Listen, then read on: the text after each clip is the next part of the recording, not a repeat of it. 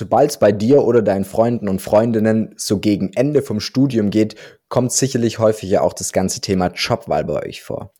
Und sicherlich kennt ihr dann auch diese Diskussionsdynamik, dass plötzlich eine Person sagt, hey, es ist doch unfassbar wichtig, dass man in seinem Job Erfüllung findet. Und dann kommt sozusagen noch auch dieses andere Lager, das dann sagt, ja, Erfüllung ist schon gut und toll, aber wie wäre es denn mit nach fünf Jahren oder drei Jahren armen Studentenleben auch mal richtig Geld zu machen? Wir beide, wir werden heute mal über das ganze Thema Jobwahl sprechen und auch unsere Meinung zu diesem ganzen Erfüllung oder viel Cash mit euch teilen. Tobi, erstmal zu dir. Du hast ja schon einen Job. Erstens so, wie ging es dir nach deinem Abschluss mit dieser Frage und für was hast du dich dann auch am Ende entschieden? Erfüllung oder richtig viel Geld? Ja, also ich finde, das ist eine sehr wichtige Frage, die sich ganz viele Leute immer stellen dürfen, das Thema. Was möchte ich bei meinem ersten Job eigentlich machen? Möchte ich irgendwo Spaß haben? Möchte ich das machen, was mich interessiert? Möchte ich mega viel Geld äh, verdienen dabei? Möchte ich mega wenig Arbeitszeit dabei haben oder mega viel Urlaubstage haben? Möchte ich Gleitzeit haben, Vertrauensarbeitszeit? Möchte ich quasi wie eine Freieinstellung haben, wo ich ein freischaffender Künstler bin? Also es gibt ja so viele Variablen einfach für diese Gleichung des erfüllten Jobs, die man, glaube ich, gar nicht so an einer Hand alle abzählen kann. Ich fand es damals auch ähm, ziemlich spannend, habe mir da eigentlich gar nicht so viel Gedanken gemacht, ähm, was es da, was es da jetzt alles so für, für Rahmenbedingungen gibt. Ich habe mich auch, um ehrlich zu sein, nur bei einer Firma beworben und habe das auch bekommen. Ähm, deswegen habe ich da auch gar keine große Referenzen eingeholt.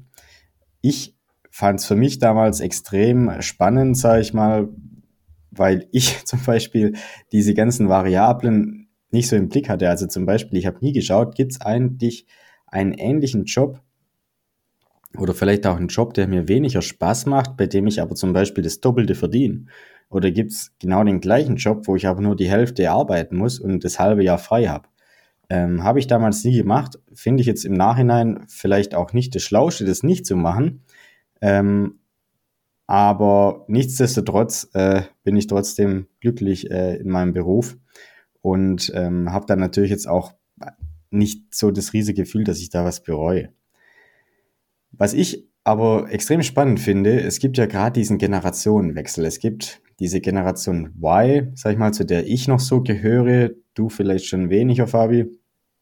Also Y ist, glaube ich, alles so, was stand heute so 26 bis 29 Jahre alt ist und Z ist alles so, sag ich mal, jünger ab, ich schätze mal so 26, 27, vielleicht auch erst 24, ich bin jetzt da nicht so der Generationenexperte. Ich kenne es nur die ganze Zeit, weil das bei uns echt mega aufschlägt, immer diese Generation Z. Ja, weil die Generation Z, die ist so anstrengend. Die Generation Z möchte gar nicht mehr ähm, für die Arbeit leben, sondern mehr für die Freizeit leben. Die Generation Z möchte gar keine 40 Stunden mehr arbeiten. Die Generation Z würde am liebsten nur vier oder drei Tage oder vielleicht aber nur zwei Tage in der Woche arbeiten, um der Lebensunterhalt so zu beschreiten und der Rest überlebt man schon irgendwie so. Und ich finde es extrem spannend, wie die ganzen Arbeitgeber sich jetzt mit dem Thema endlich mal beschäftigen, weil es gibt in Deutschland noch so viele Arbeitgeber, die einfach noch so die alten Regeln haben oder die alten dieses Mindset von 1812, wo der Kaiser gerade frisch abgedankt hat und genauso arbeitet man da weiterhin, ja. Und da finde ich das echt richtig cool, dass es diese Gener dieses Generation Z-Movement einfach gibt, die, die da versuchen, so diese, diese Firmenkultur zu spalten, weil ganz viele Firmen da echt extrem unflexibel sind und natürlich dementsprechend zukünftig auch nicht mehr die besten Arbeitgeber finden. Und das wird, glaube ich, zukünftig einfach eine riesen Herausforderung, wie man das in den Griff bekommt oder da dieses, dieses Gleichgewicht hält. Ja, deswegen Generation Z, sage ich mal, ist das perfekte Stichpunkt oder der perfekte Stichpunkt ähm, zur Überleitung. Was ist eigentlich so das, was man will?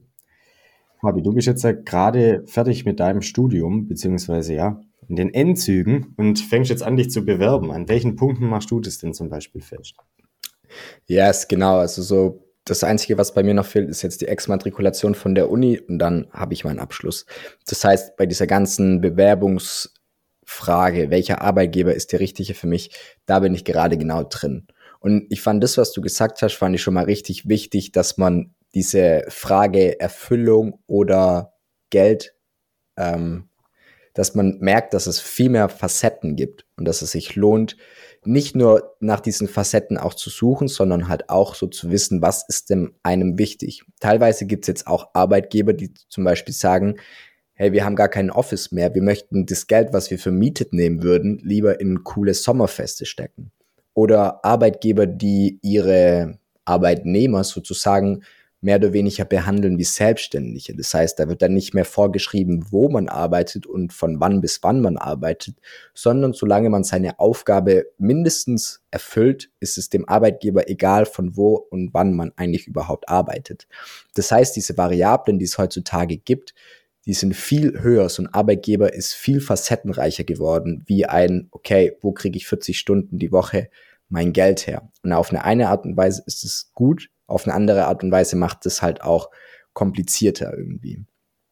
Was ich am, für mich am, mit am wichtigsten rausgefunden habe, was ich jetzt möchte in diesen meinen ersten Berufsjahren als Festangestellter ist, ich möchte zum einen viel lernen können. Das geht immer damit einher, dass man halt Aufgaben gestellt kriegt, mit denen man am Anfang noch nicht so ganz zurechtkommt. Also, dass man auch eine Herausforderung kriegt dass es Möglichkeiten gibt und man sich auch selber Möglichkeiten schafft, um irgendwie Kompetenzen aufzubauen, also sozusagen nochmal einfach weiter lernen und halt auch, dass dieses Lernen sich nicht nur für mich lohnt, weil ich dann einen neuen Skill kann, sondern zum Beispiel auch finanziell oder dass ich dann mehr Aufgaben kriege oder mehr Verantwortung. Also dieses Weiterentwickeln in den ersten Jahren von einem Job, das ist was, was mir unfassbar wichtig ist, weil für mich das ist sozusagen dieser Zinseszinseffekt von einem Skill. Also man kennt ja seit Thomas von Finanzfluss, kennen wir ja alle den Zinseszinseffekt von einem ETF. Das heißt, je früher man anfängt zu investieren, umso mehr hat man dann am Ende raus wegen dem Zinseszinseffekt bei den Investments. Und das gibt's halt auch bei Skills. Also je früher man anfängt, zum Beispiel den Skill A zu haben, umso besser wird man dann dort und umso erfolgreicher wird man dann auch mit diesem Skill. Und es wird vielleicht auch leichter, andere Skills sich anzueignen. Und es gibt sozusagen, dann öffnen sich mehrere Türen, weil man jetzt irgendwie diesen Einskill richtig, richtig gut kann. Also für mich ist so dieses ganze Thema persönliche Weiterentwicklung in dem Job sehr wichtig, was auch eben eins von diesem ganzen ähm, Generation Z Phänomen ist, dass plötzlich halt Lernen wichtig ist. Und ich glaube, wir müssen hier auch mal ganz klar sagen, es gibt nicht ähm, nicht jede Person kann sich diese in Anführungszeichen Luxusfrage stellen. Möchte ich jetzt sozusagen auf Gehalt verzichten, jetzt nur damit ich zum Beispiel Erfüllung im Job haben kann oder dass ich das Urlaubs- oder Arbeitsmodell von der Firma ähm, aussuchen kann. Also ich glaube, das ist sozusagen der große Wandel, der gerade passiert ist, dass unsere Großeltern, die mussten überleben und wir jetzt, wir können erleben, weil sozusagen das Überleben bereits mehr oder weniger gesichert geworden ist. Genau, also so dieses, was möchte man?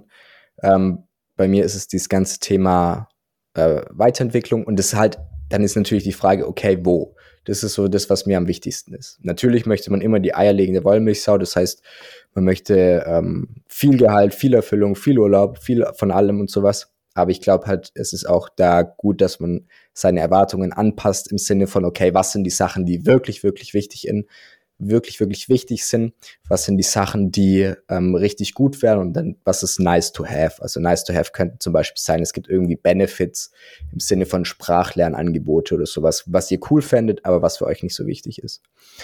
Und wichtig ist ja dann auch die Frage, okay, wo findet eure größte Prio statt? Das wo könnte es sein, in welcher Branche? Das wo könnte es sein, in welcher Firma und das wo könnte es sein, in welcher Stelle? Und natürlich ist es am besten, wenn ihr alles begründen könnt für euch. Also warum möchtet ihr in dieser Branche für diese Firma in dieser Position arbeiten? Und wenn ihr sowas gefunden habt, dann muss ich so sagen, das geht auch mehr in die Erfüllung Richtung. Aber das ist sozusagen die Vorgehensweise, die ich für mich ähm, genommen habe. Was ist mir am wichtigsten? Weiterentwicklung und Lernen. Und dann finde ich eine Branche, in, der, äh, in welcher Branche möchte ich das machen, in welcher Firma möchte ich das machen und in welcher Stelle möchte ich das machen. Was mir jetzt gerade noch eingefallen ist, wir sind nicht von Nike gesponsert, aber die Firma Nike bietet scheins Arbeitsverträge an, in denen man so viel Urlaub hat, wie man möchte. Also man kann unbegrenzt Urlaub nehmen. Habe ich gestern erst ähm, gehört. Das an, an der Stelle ist, hat jetzt so direkt mit dem Thema nichts zu tun, was du gerade gesagt hast, aber ist mir gerade eingefallen, wollte ich loswerden. das nächste, oder was du gerade gesagt hast auch, ist das Thema Sinnhaftigkeit. Und das finde ich ist einfach so was extrem Wichtiges.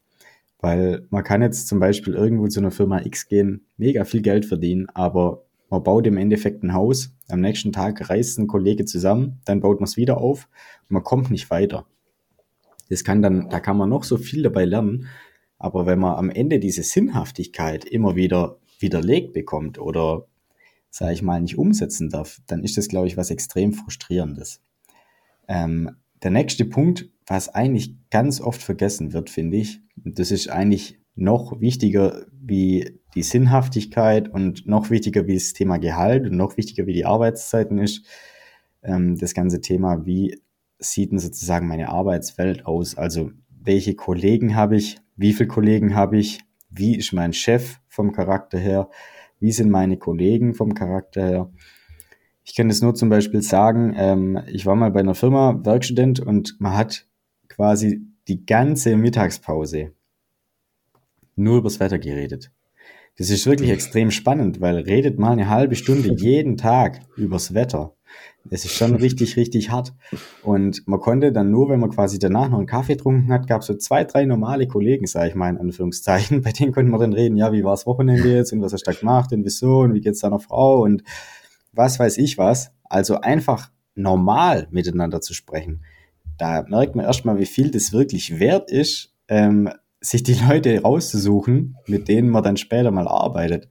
Und ich habe mich das schon oft gefragt, wie man das denn zum Beispiel in so einem Bewerbungsgespräch rausfinden kann. Also wenn ich jetzt zum Beispiel ein Bewerbungsgespräch mit meinem Chef habe, sei so, ja, und äh, was ist Ihnen so das Wichtigste in dem Joballtag? Und der sagt dann einfach, ja, einfach jedem morgens guten Morgen sagen. Dann wisst ihr, dass der Chef eigentlich schon ein ziemlich sozialer Typ ist und auch wirklich daran interessiert ist, wie es seinen Leuten geht. Wenn der sagt, jeden Morgen ist für ihn das Wichtigste, dass er morgens beim Kaffee ganz alleine in seinem Büro die E-Mails lesen kann, dann denke ich mir so, okay, also gut. Und was da wirklich der absolute Geheimtipp ist, ihr vereinbart mit eurem Arbeitgeber einen Probetag. Und mit diesem Probetag könnt ihr einfach alles feststellen. Ich weiß nämlich noch, das habe ich von einem Kollege gelernt, der bei uns angefangen hat vor zwei Jahren der hat auch diesen Probetag gemacht und wir haben alle so gedacht, ach, was für ein Spießer, dass der jetzt hier einen Probetag bei uns machen will. Was denkt er eigentlich? Und ich sag mal, meine Kollegen und, und ich, wir sind da schon sehr offen. Wir betreiben aktives Mobbing bei der Arbeit. Das darf man jetzt so vielleicht gar nicht sagen, aber wir sind schon sehr freundschaftlich unterwegs. Und wir haben einfach so eine offene und Redensart und auch Denkart in dem Büro gehabt, dass der Kollege echt so nach einem halben Jahr gesagt hat, er wusste jetzt nicht, ob das einfach nur krass gespielt ist oder ob wir einfach eine an der Waffel haben, dass wir die ganze Zeit so miteinander reden. ähm, ich sag mal so, nach einem halben Jahr hat er genau der gleiche Müll erzählt, wie wir auch. Aber es macht halt einfach Spaß, mit so Leuten zu reden, weil, oder zu arbeiten, weil wenn, ihr, wenn ihr da einfach hinkommt und das ist quasi wie eine freundschaftliche Beziehung, sage ich mal, und keine kollegiale Beziehung, wo ihr eine halbe Stunde übers Wetter irgendwas zusammenstammeln müsst, da ist es einfach extrem viel wert, weil man da nicht hingeht, um zu arbeiten, sondern um seine Freunde in Anführungszeichen wiederzusehen. Und genau so eine Unternehmenskultur muss man erstmal finden. Und ob man dann 5000 Euro mehr oder weniger verdient, fünf Tage mehr oder weniger Urlaub hat, ist in Anführungszeichen egal, weil man verbringt ja relativ viel Zeit mit in Anführungszeichen seinen Freunden. Und deswegen kann ich euch da wirklich nur raten, ähm, gezielt euren Chef oder eure Vorgesetzte oder wen auch immer danach zu fragen, wie so die Stimmung im Team ist. Oder ja, wie waren zum Beispiel so die Kündigungsquoten in dem Team? Also wen ersetzt ihr zum Beispiel? Seid ihr jetzt, sag ich mal, aufbauend, werdet ihr eingestellt oder werdet ihr als Ersatz eingestellt? Weil wenn ihr dann wirklich viele Ersatzeinstellungen ähm, habt und der Chef oder die Chefin dann sagt, ja, also dieses Jahr haben wir schon den dritten Kollegen eingestellt von zehn, dann liegt irgendwo was in der Luft. Ich glaube, was sich da auch immer lohnt, also das ist sau wichtig, wirklich dieses Sinnhaftigkeit und die Leute, mit denen man zusammenbringt, weil am Ende sind es 40 Stunden von der Woche einfach. Und ne, dann geht man noch irgendwie pendeln, hat mal hier eine Überstunde oder dort eine Weihnachtsfeier und so weiter. Also die Zeit, die man dort verbringt, die ist schon auch echt beachtenswert. Und mit dieser Frage nach der Sinnhaftigkeit und nach den Kollegen kann man sozusagen für sich selber entscheiden, möchtest du, dass diese Zeit sozusagen mehr Stressfaktor ist oder halt auch irgendwie was, was Spaß macht. Was sich auf jeden Fall lohnt bei diesem ganzen Thema, hey, wie ist denn die Kultur intern, ist mal auf Kununu vorbeizuschauen. Also ihr googelt einfach Kununu. Das ist sozusagen das, ähm, was bei, wenn man googelt, dann gibt es ja immer, man googelt jetzt zum Beispiel nach einem ähm, nach einem Restaurant und dann hat es ja vier von fünf Sternen zum Beispiel und dann haben dann 20 Leute gesagt, Essen war gut, aber hat lange gedauert und so weiter. Und das Gleiche gibt es auch für Arbeitgeber. Das ist eben Kununu. Dort können Arbeitnehmer und Leute, die dort das Bewerbungsgespräch hatten, sozusagen den Arbeitgeber bewerten. Und da lohnt es sich auf jeden Fall reinzuschauen. Nicht nur wegen Gehalt, sondern auch wegen diesen ganzen Teamdynamiken. Und was ihr dann machen könnt, ist, wenn ihr zum Beispiel seht, okay, da in den letzten sechs Monaten gab es jetzt drei Leute, die gesagt haben, sie arbeiten dort zwar, aber der Teamzusammenhalt, ähm, der wird nicht gefördert durch den, Mitab äh, durch den Arbeitgeber zum Beispiel, weil der keine Team-Events organisiert und so weiter. Dann könntet ihr zum Beispiel in dem Bewerbungsgespräch darauf Bezug nehmen und sagen, hey, es gab hier auf Kununu viele Stimmen, die gesagt haben, sie wünschen sich das, ist da was passiert? Oder auf Kununu stand, voll viele Leute sind unzufrieden mit ihrer Führungskraft. Was plant ihr da gerade? Ihr könnt auch sowas fragen wie, was war der letzte Grund für eine Kündigung, die ihr, ähm, also die, die es halt bei euch in der Firma oder im Team gab? Und auch, was war der letzte Grund dafür, dass eine Person eine Firma verlassen hat? Nur weil eine Person eine Firma verlässt, heißt es nicht, dass die Firma schlecht ist.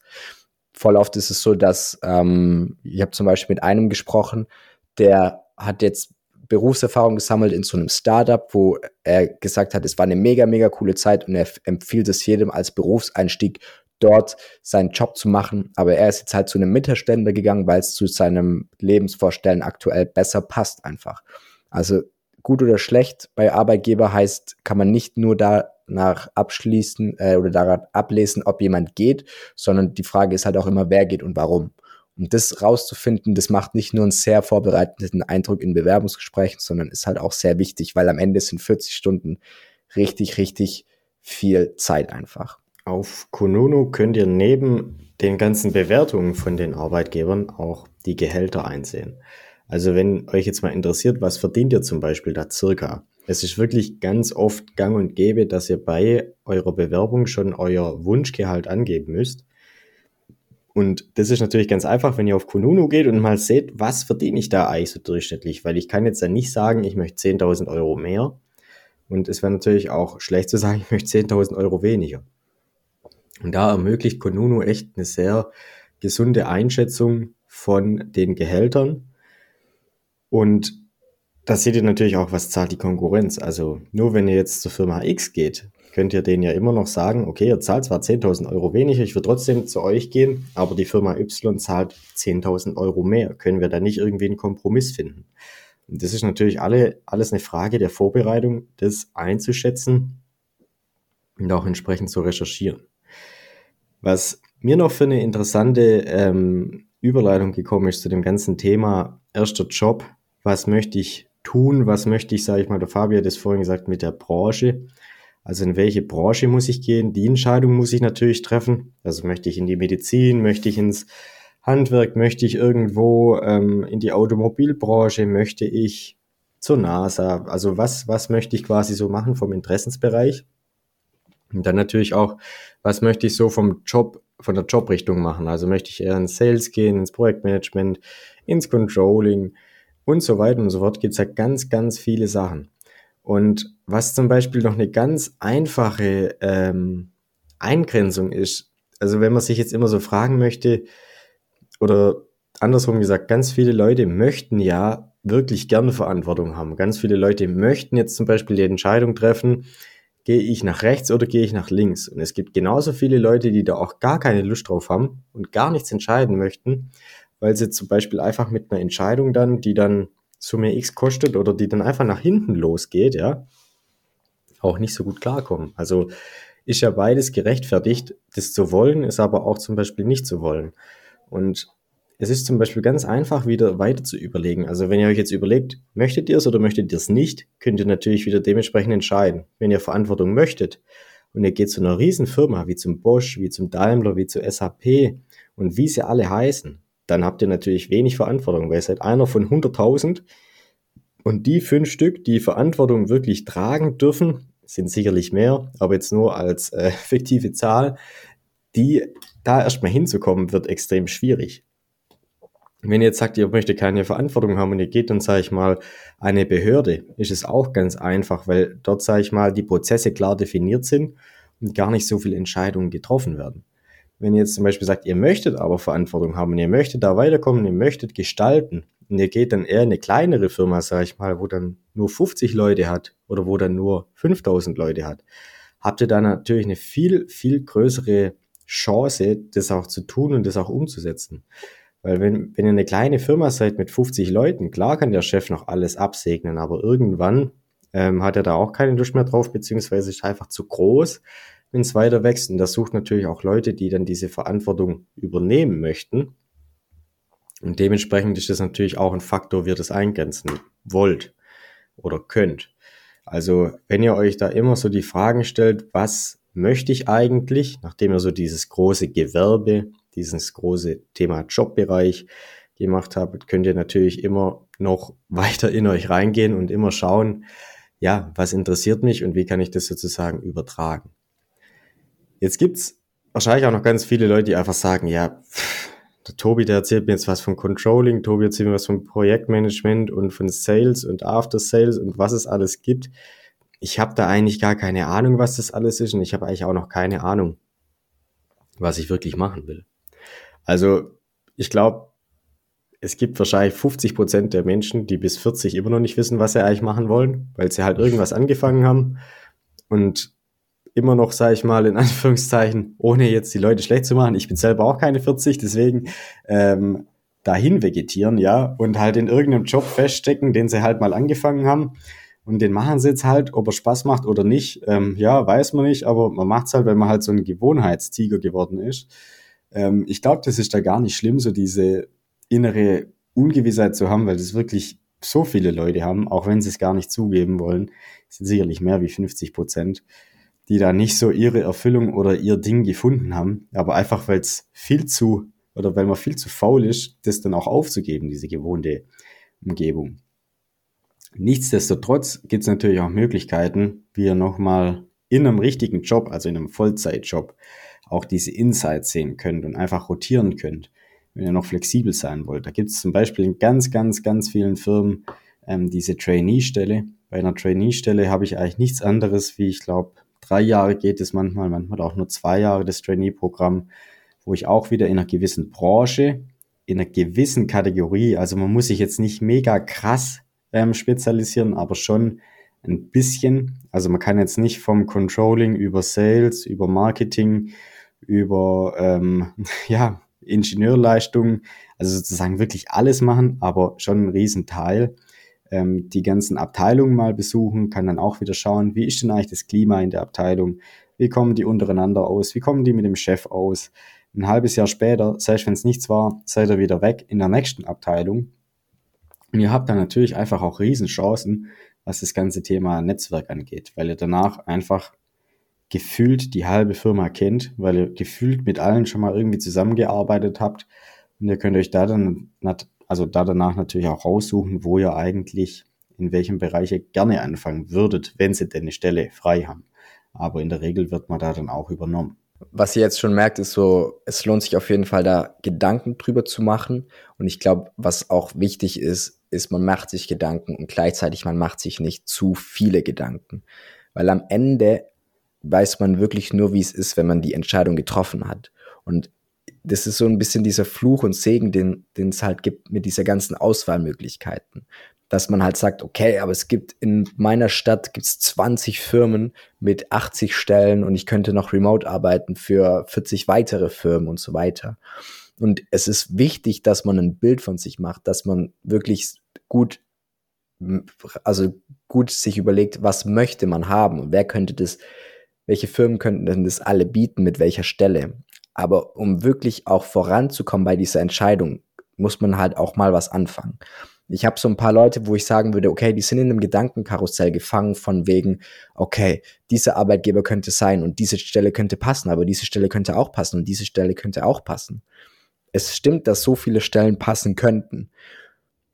Um wirklich rauszufinden, welche Stelle denn für dich passt, ist es halt wichtig, dass du dich für eine entscheidest und dort einen Bewerbungsprozess durchmachst.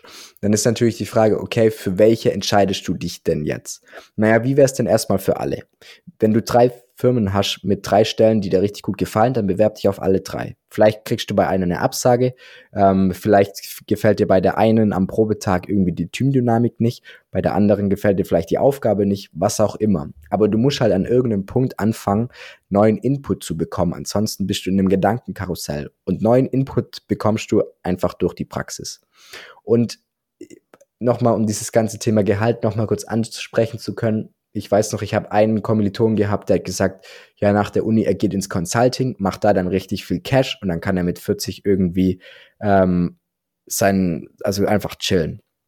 Und ich finde, es gibt Leute, auf die haben, die haben da richtig Bock drauf und sowas.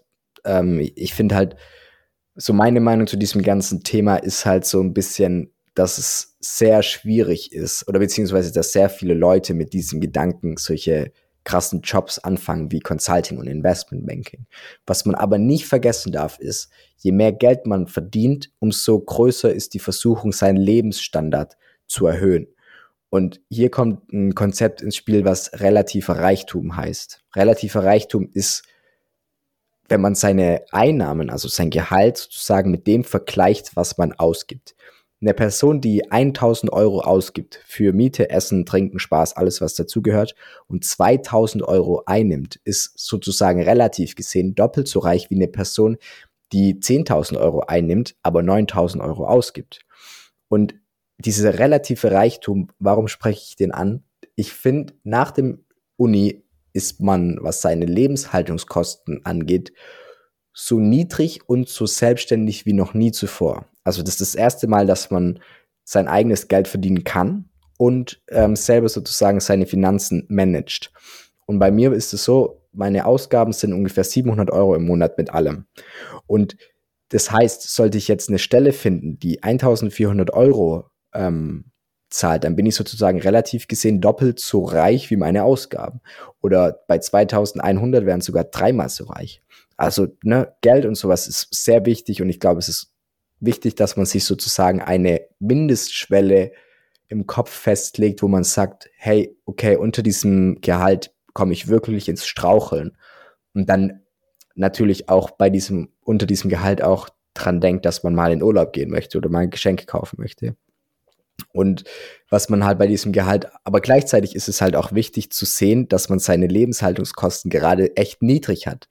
Und wenn ich mir jetzt mit 700 Euro, sagen wir, ich fange an zu arbeiten und zahle mir in Anführungszeichen dann sozusagen 300 Euro mehr für Kino, was auch immer ich haben möchte, dann sind es 50 Prozent mehr von dem, was ich bisher an ähm, Lebenshaltungskosten habe, die ich dann plötzlich irgendwie mir sozusagen gönne. Ne? 50 Prozent mehr. Und das ist was, was sich sehr viel anfühlen wird. Also es relativ, weil das eben relativ gesehen richtig viel Geld ist. Wenn man 3000 Euro verdient und dann zahlt man sich sozusagen 300 Euro mehr aus oder man hat Lebenshaltungskosten von 3000 Euro und dann zahlt man sich sozusagen 300 mehr aus, dann sind es nur noch in Anführungszeichen 10 Prozent. Also macht euch auch Gedanken bei diesem ganzen Gehaltmäßigen so darüber, dass ihr Einnahmen auch mit den Ausgaben vergleichen könnt und dass es da ein relatives Verhältnis gibt. Und was ich bei Gehalt auch wichtig finde, ist das Einstiegsgehalt und die Aufstiegsmöglichkeiten. Für mich persönlich, ich habe kein Problem damit, wenn das Einstiegsgehalt nicht so hoch ist, aber es faire Aufstiegsmöglichkeiten gibt. Lieber so rum, als dass ich irgendwann mal das Gefühl habe, okay, ich mache irgendwie keine Ahnung, 50 Prozent mehr wie die Person neben mir, aber wir kriegen gleiche, das, beide das gleiche Gehalt. Das wäre eine viel größere Stressquelle für mich als dieses schlechtere Einstiegsgehalt.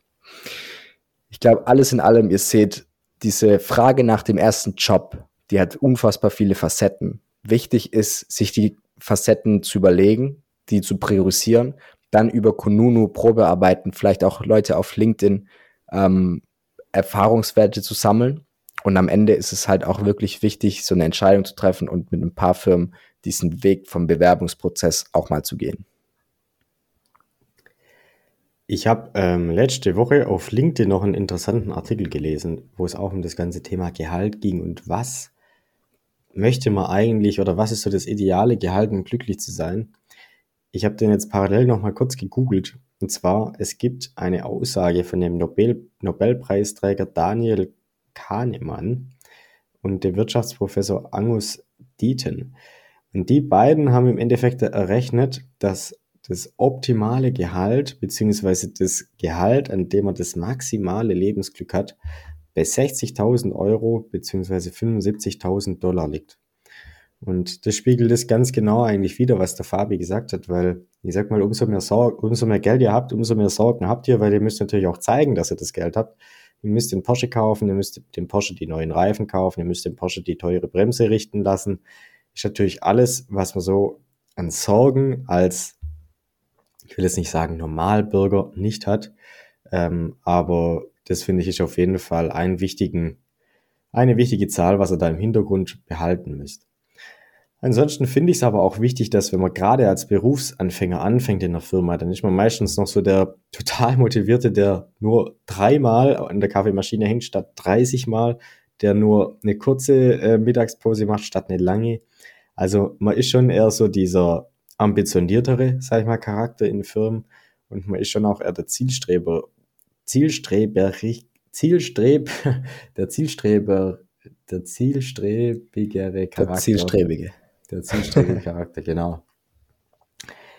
Ja, irgendwie klappt das mit dem Sprechen heute nicht. Der zielstrebige Charakter von den Kollegen und dementsprechend dürft ihr euch natürlich da auch nicht unter Wert verkaufen. Finde ich ist auch was extrem Wichtiges. Also wenn ihr jetzt die 20. Überstunde gemacht habt und ihr bekommt keine Anerkennung, keine, keine Wertschätzung, kein, ja, Ausgleich in Form von was immer, Überstundenausgleich, eine extra Lohnzahlung oder einem gratis Essen in der Kantine, dann müsst ihr da natürlich auch was sagen weil das auch nicht selbstverständlich ist, das zu tun. Ihr dementsprechend auch die Wertschätzung einfordern müsst und euch das natürlich auch zusteht. Und dementsprechend ist auch wichtig, wenn man einen Job hatte, danach auch immer wieder das Gespräch mit der Führungskraft zu suchen. Wie könnt ihr euch weiterentwickeln? Gibt es zum Beispiel auch bei der Einstellung schon einen klaren Plan in der Firma, was ihr für Stufen durchlaufen könnt, also was für Karrierestufen gibt's da. Vielleicht könnt ihr auch einen Weiterbildungsplan gleich mit abschließen oder, oder euch darüber informieren, was es da für Möglichkeiten gibt, weil das natürlich auch, wie der Fabi gesagt hat, was extrem wertvolles ist. Und man hat gerade am Anfang auch noch ein sehr hohes äh, Anstiegspotenzial vom Gehalt, weil man, wie gesagt, natürlich weit, weit tiefer anfängt, wie die Kollegen, die schon lange bei der Firma sind. Und das darf man in dem Sinn natürlich auch nicht vergessen und darf sich da auch nicht ausbeuten lassen. Yes, wir werden in den nächsten Folgen ein bisschen mehr auf dieses ganze Job-Thema eingehen, weil das halt eben zum Studium genauso dazugehört wie am Ende die Abschlussarbeit. Irgendwann mal ist man fertig, egal auf welche Art und Weise, egal mit welchem Abschluss, und dann steht das ganze Job-Thema an. Falls euch das interessiert, dann holt jetzt einmal euer Handy raus und folgt bitte einmal unserem Podcast Ansonsten wie immer vielen lieben Dank fürs Zuhören hier bei Tipps auf Augenhöhe, wo ihr die Tipps für die Zeit in der Uni bekommt, die wir uns gewünscht haben. Macht's gut und bis bald.